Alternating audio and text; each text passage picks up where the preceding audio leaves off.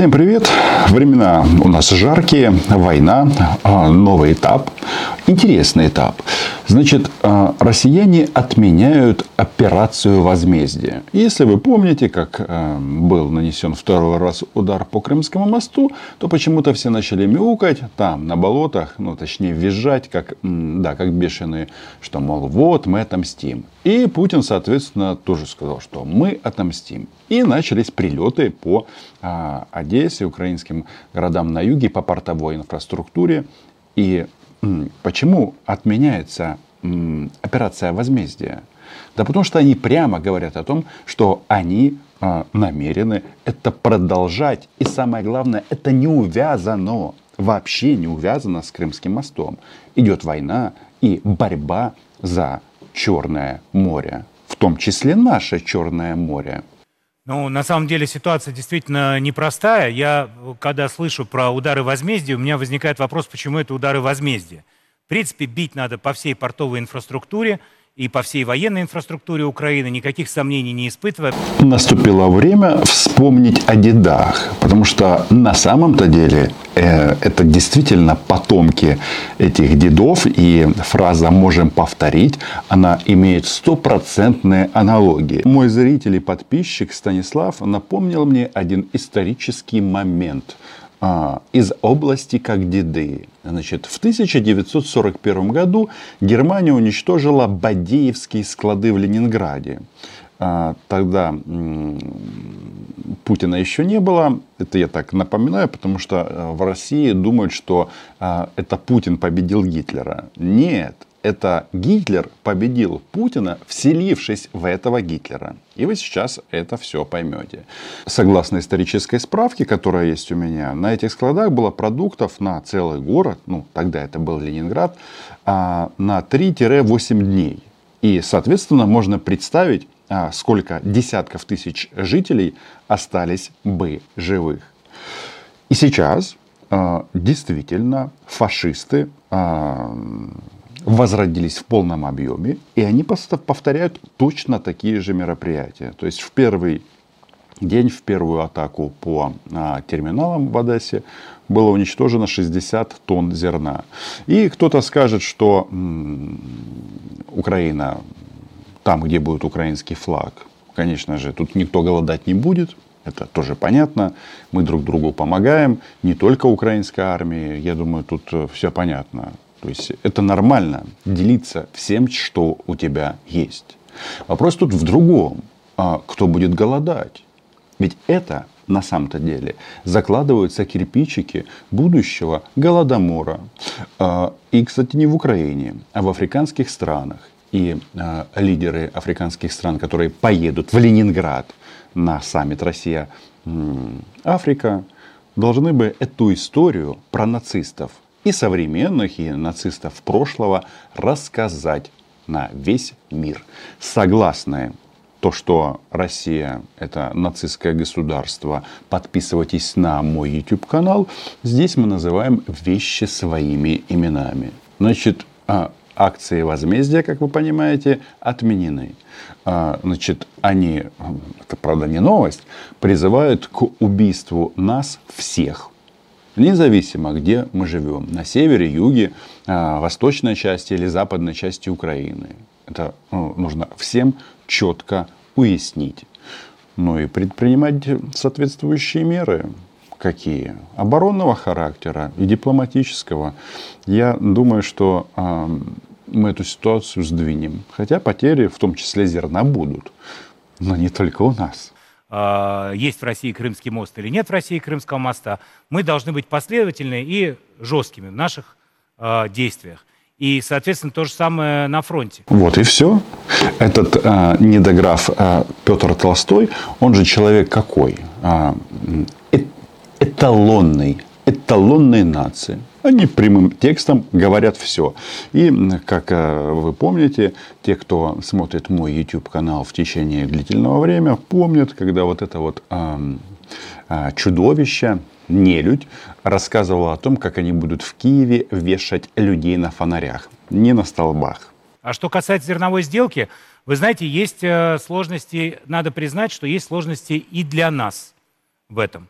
Сейчас идет уборка зерновых, огромное количество людей везут урожай в сторону моря, как они привыкли. Вот здесь начинается самое интересное.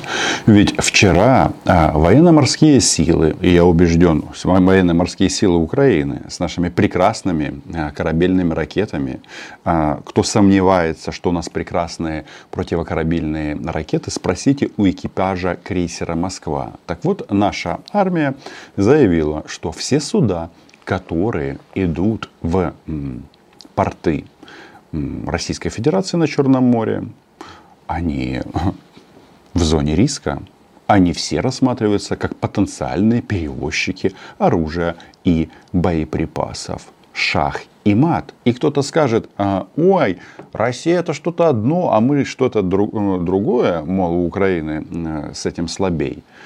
Но сегодня так, а завтра будет найдено а, интересное решение, а может быть оно уже найдено. Ведь а, если кто-то потопит, например, сухогруз, который будет выходить из украинских портов, то кто сказал, что корабль, соответственно, с зерном под российским флагом не может утонуть? Спросите у наших дронов. Они, если что, а, заставляют болеть Крымский мост. А кораблик, или в данном случае это будет судно, а, просто утонет. И рыбы будут вот такого размера. Это я глаза показываю. Потому что а, объедятся зерна. Все забитые элеваторы, терминалы, нет свободных складов. И э, фермерам, по сути, сейчас вот те логистические цепочки, которые были, они остановлены.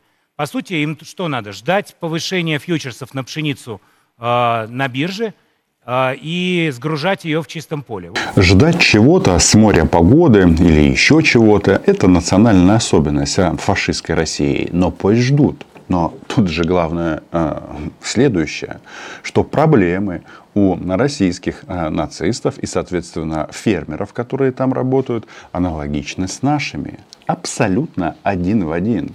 Единственное, наши пока э, несут убытки из-за уничтоженного зерна, ну, скорее всего, кстати, это зерно уже принадлежало крупным трейдерам. И будем исходить, что они как-то разрулят эту ситуацию. Потому что потерять 100 тонн зерна, допустим, для какого-нибудь э, зернохозяйства или фермерского хозяйства, ну это капец, это же банкротство. Но то, что он говорит, этот нацист, он уже проговаривает – что не все так просто. Оказывается, когда э, дед войны, повелитель бункера, мстительный маньяк рассказывают о том, что мы э, такие э, добрые и готовы заместить Украину на мировых рынках, да, уверены, а может быть Украина вас заместит, я бы не только на рынке зерна заместил. Местами можно, знаете, ну, то, что мы сделали с Черным морем, ну, вы помните, выкопали его а, есть такая теория. Может быть, нам еще одну выкопать в районе Москвы. Но очень глубокое. Вот вывести с поля фермер сейчас пшеницу практически не может. Элеваторы, а почему? То есть... Потому что наши элеваторы заполнены сейчас. Мы же тоже не можем через Черное море выводить сюда. И украинцы еще угрожают тем, что они будут э, значит, э, эти суда атаковать. Какие подлые украинцы. Смотрите, сразу чувствуется, что вот Украина напала на бедную маленькую Россиюшку. Она окружена с одной стороны НАТО, с другой стороны Украиной.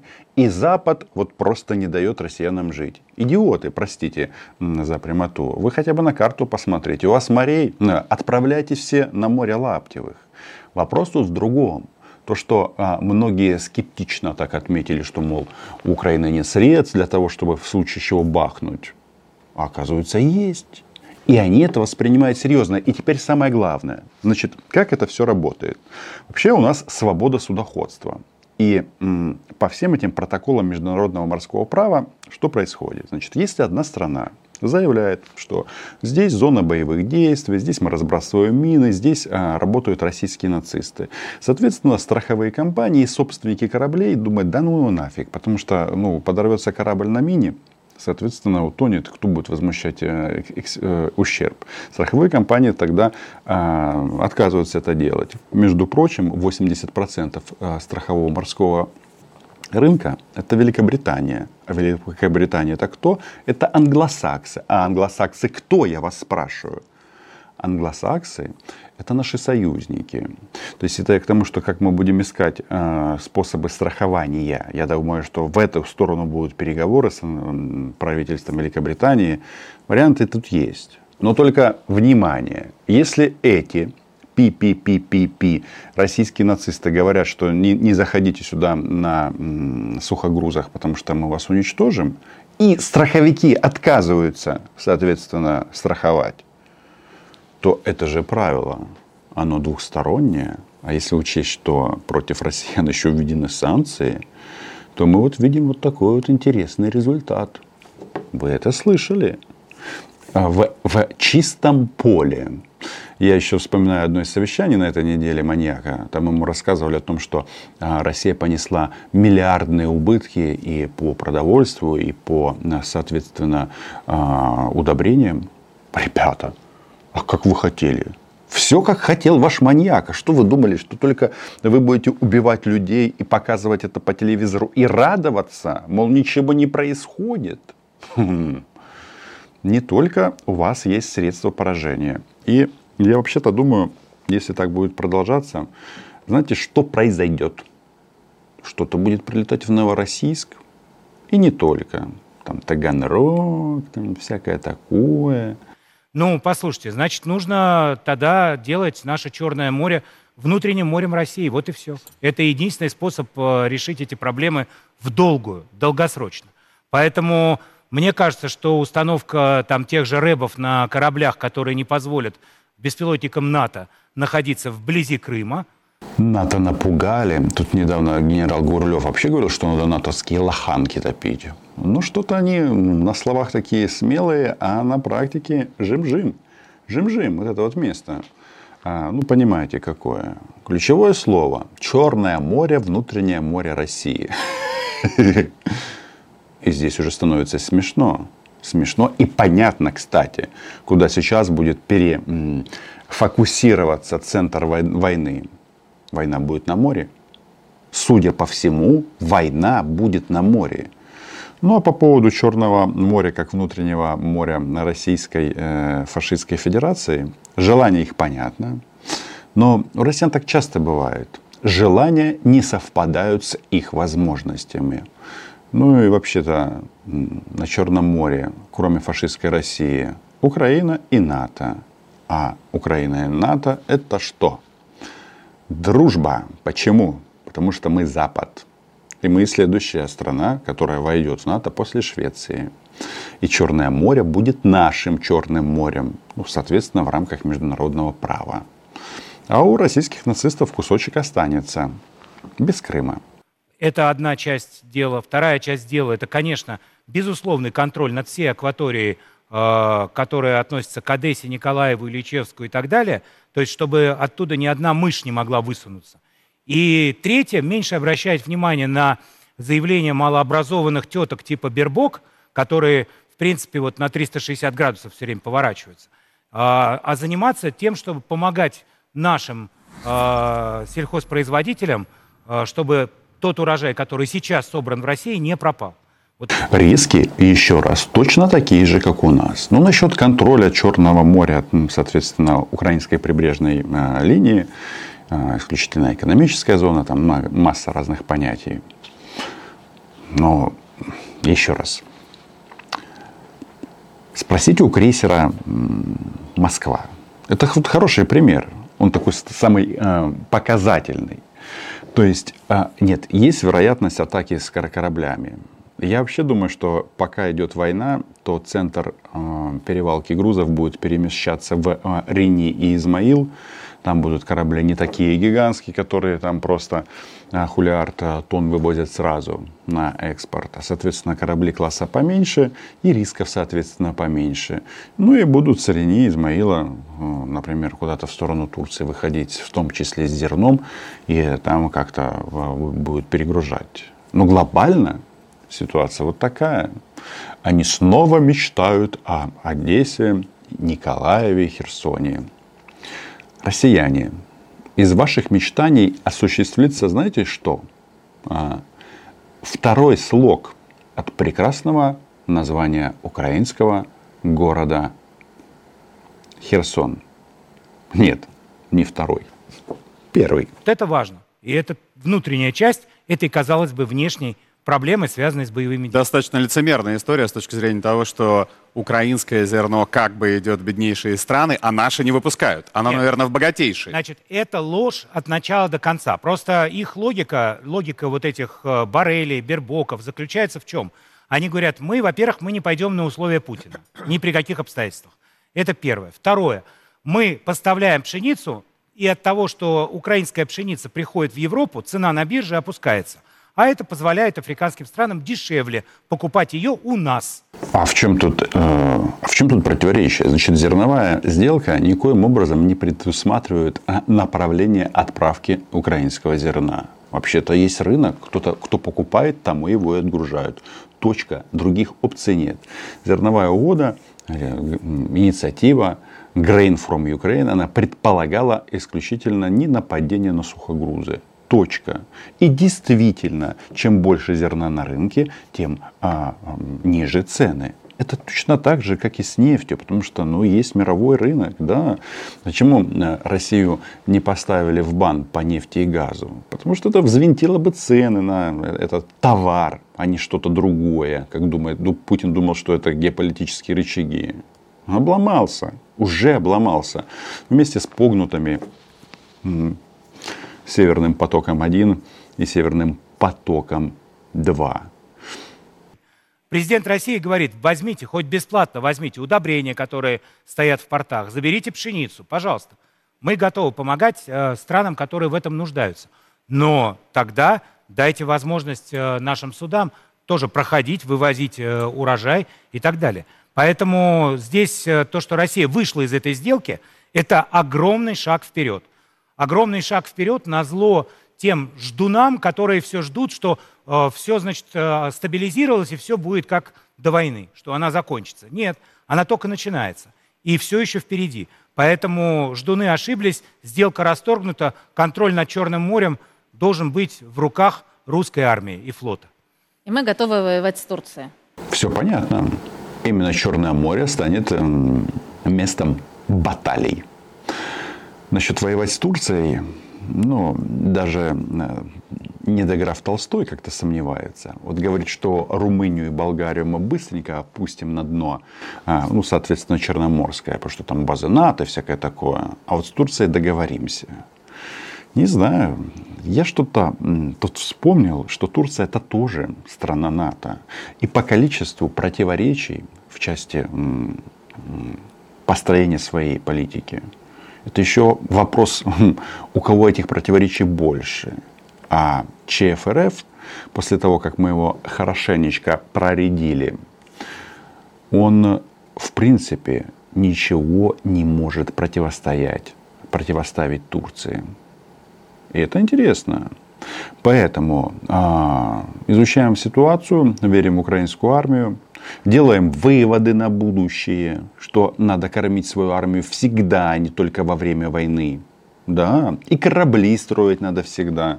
Справедливости ради, ВМС Украины новый облик а, создается здесь и сейчас. В том числе в Турции, Великобритании. И, как вы знаете, совсем недавно был спущен новый флагман ВМС Украины Иван Мазепа. Я этот корабль видел. У меня там глаза. Угу. Подписывайтесь на мой YouTube канал. Называем здесь вещи своими именами. Российских нацистов нацистами. Верим в нашу армию. И организуем нашу жизнь так, а, чтобы вопрос не стоял. Покупать снаряды или дроны, или строить дороги. Нужно делать все одновременно, потому что жизнь, она только здесь и сейчас. Отличный мотивационный спич. Лайки, подписки. А, без этого никак. Україна була, є і буде. До зустрічі!